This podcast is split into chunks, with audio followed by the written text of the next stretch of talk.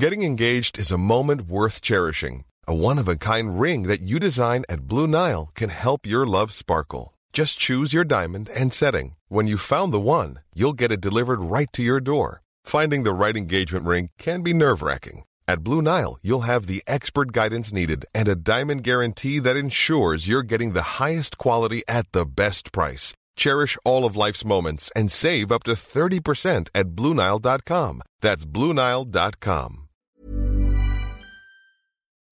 Nous sommes en guerre.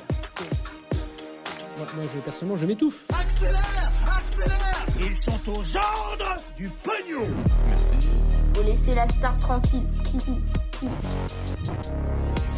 Des données top secrètes interceptées par le FBI, mais dans des sandwichs. Et oui, on va voir ça. Un coup d'État en cours euh, en ce moment au Soudan et qu'on va expliquer. Ou encore euh, Coca-Cola, champion du monde de la pollution plastique. Salut, c'est Hugo, j'espère que vous allez bien. Et comme chaque jour, du lundi au vendredi, on est parti pour un nouveau euh, résumé de l'actualité en moins de 10 minutes. On commence donc ces actus du jour avec un pays en Afrique, le Soudan, où un coup d'État est en cours, ce qui inquiète beaucoup les pays du monde. Alors pour vous donner un peu de contexte et qu'on comprenne bien concrètement de quoi on parle aujourd'hui, euh, le Soudan c'est donc un pays qui est situé au sud de l'Égypte et il y a deux ans, en 2019, une révolution a eu lieu et à ce moment-là, le dictateur militaire Omar el-Béchir, qui dirigeait le pays depuis près de 30 ans, a été renversé. Depuis 2019, le Soudan était donc dirigé par un gouvernement de transition, un gouvernement euh, composé en bonne partie de personnes dites de la société civile. En gros, c'est principalement des gens qui ne sont pas des militaires. Et ce gouvernement était soutenu euh, par la communauté internationale, donc euh, la plupart des pays du monde entier. Il était censé euh, mettre en place des réformes économiques et politiques pour redresser et transformer le pays. Mais le truc, c'est que depuis plusieurs mois, eh bien, les militaires du Soudan tentaient de reprendre le pouvoir. Et donc, si on en reparle aujourd'hui, c'est parce que ce week-end et encore ce lundi, eh bien, la plupart des ministres du gouvernement soudanais, et notamment en fait le Premier ministre, ont été arrêtés chez eux par des hommes armés. Et lundi, un général de l'armée soudanaise a même annoncé la formation d'un nouveau gouvernement, le retour donc d'un gouvernement militaire.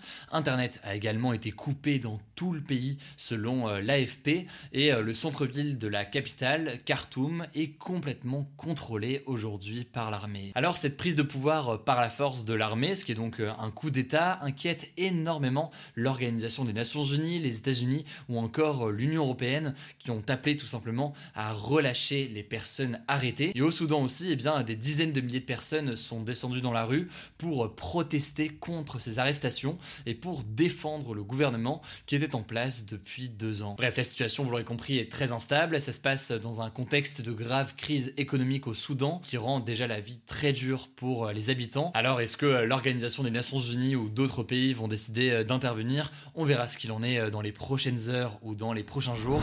Allez, on passe au sujet à la une aujourd'hui. Un couple américain a récemment été arrêté après avoir cherché à vendre des informations hyper confidentiel à un pays étranger. Vous allez le voir, l'histoire est complètement folle et je vais donc vous la raconter. C'est donc euh, l'histoire d'un couple américain, a priori plutôt lambda, plutôt euh, normal, mais qui a eu accès à beaucoup, beaucoup d'informations. En fait, l'un des deux, Jonathan, a longtemps travaillé pour l'armée américaine en tant qu'ingénieur et donc il était habilité secret défense, ce qui veut dire qu'il avait accès à des projets top secrets de l'armée américaine. Or, en avril 2020, eh bien, Jonathan et euh, sa femme Diana ont envoyé un petit colis aux représentants euh, d'un pays étranger, un pays dont on ne connaît pas aujourd'hui euh, l'identité. Mais ce petit colis avait pour objectif de teaser, donc de montrer un petit aperçu de ce qu'ils avaient à vendre. Et c'était donc visiblement des informations sur les sous-marins nucléaires américains. Huit mois plus tard, le couple a reçu une réponse indiquant que le pays était prêt à payer pour ces informations,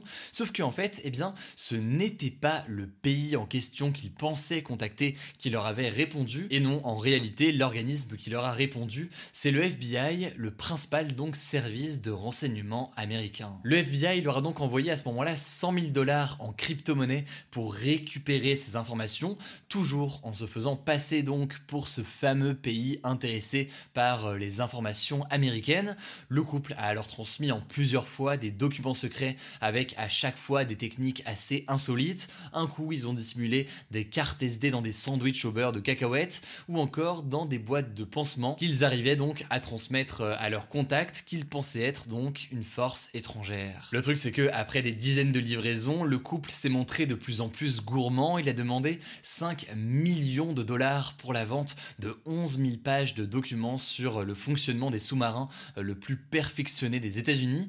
Et à ce moment-là, eh bien, le FBI a tout simplement décidé que c'était le bon moment pour arrêter tout ça et pour arrêter les deux personnes en question. Alors, après leur arrestation, le procès du couple va débuter début décembre. Ils risquent tous les deux euh, la prison à vie.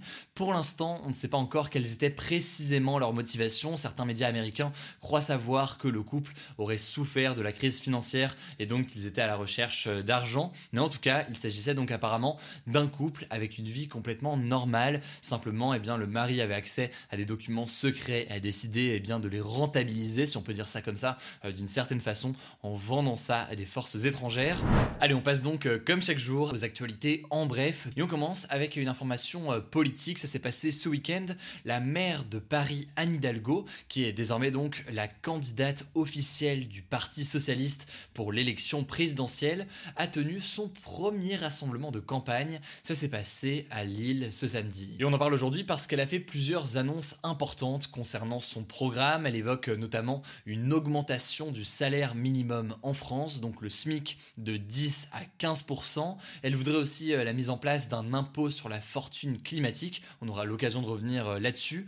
Ou encore le droit de vote non plus à 18 ans, mais le droit de vote à 16 ans. concernant Anne Hidalgo, deux petites infos euh, en plus. Selon un dernier sondage d'Ipsos, elle est créditée en ce moment de seulement 5% des intentions de vote au premier tour et elle ne prévoit pas d'alliance pour le moment avec d'autres candidats de gauche. On verra donc ce qu'il en est évidemment dans les prochaines semaines alors qu'on est à 6 mois maintenant de l'élection présidentielle. Deuxième information, toujours en France, une marche blanche a eu lieu ce dimanche à Mulhouse en Alsace en hommage à Dina, une collégienne de 14 ans qui s'est suicidée début octobre. En fait, selon sa famille, Dina était victime de harcèlement scolaire depuis plus de deux ans. Elle aurait notamment été attaquée par des élèves sur sa couleur de peau et sur son orientation sexuelle. C'est donc une nouvelle triste actualité qui montre que le harcèlement à l'école notamment euh, tue et qu'il y a un besoin essentiel de sensibiliser. On passe à un troisième sujet aujourd'hui, pas le plus fun non plus, pas le plus joyeux non plus, mais Coca-Cola est l'entreprise qui génère le plus de déchets plastiques au monde. C'est ce qu'affirme l'organisation euh, non gouvernementale Break Free from Plastic. En gros, chaque année, eh bien, cette ONG organise des ramassages de déchets plastiques partout dans le monde et fait en fait après un classement des marques qui ressortent le plus parmi ces déchets plastiques qu'on retrouve partout dans le monde. Et cette année encore, eh bien, c'est Coca-Cola qui est arrivé en tête, ce qui n'est pas étonnant car selon un rapport de l'ONU datant de 2019, euh, le groupe Coca-Cola avec ses différentes marques est responsable directement de la production d'une bouteille plastique sur 5 dans le monde. Un certain nombre de mesures ont donc été annoncées ces derniers mois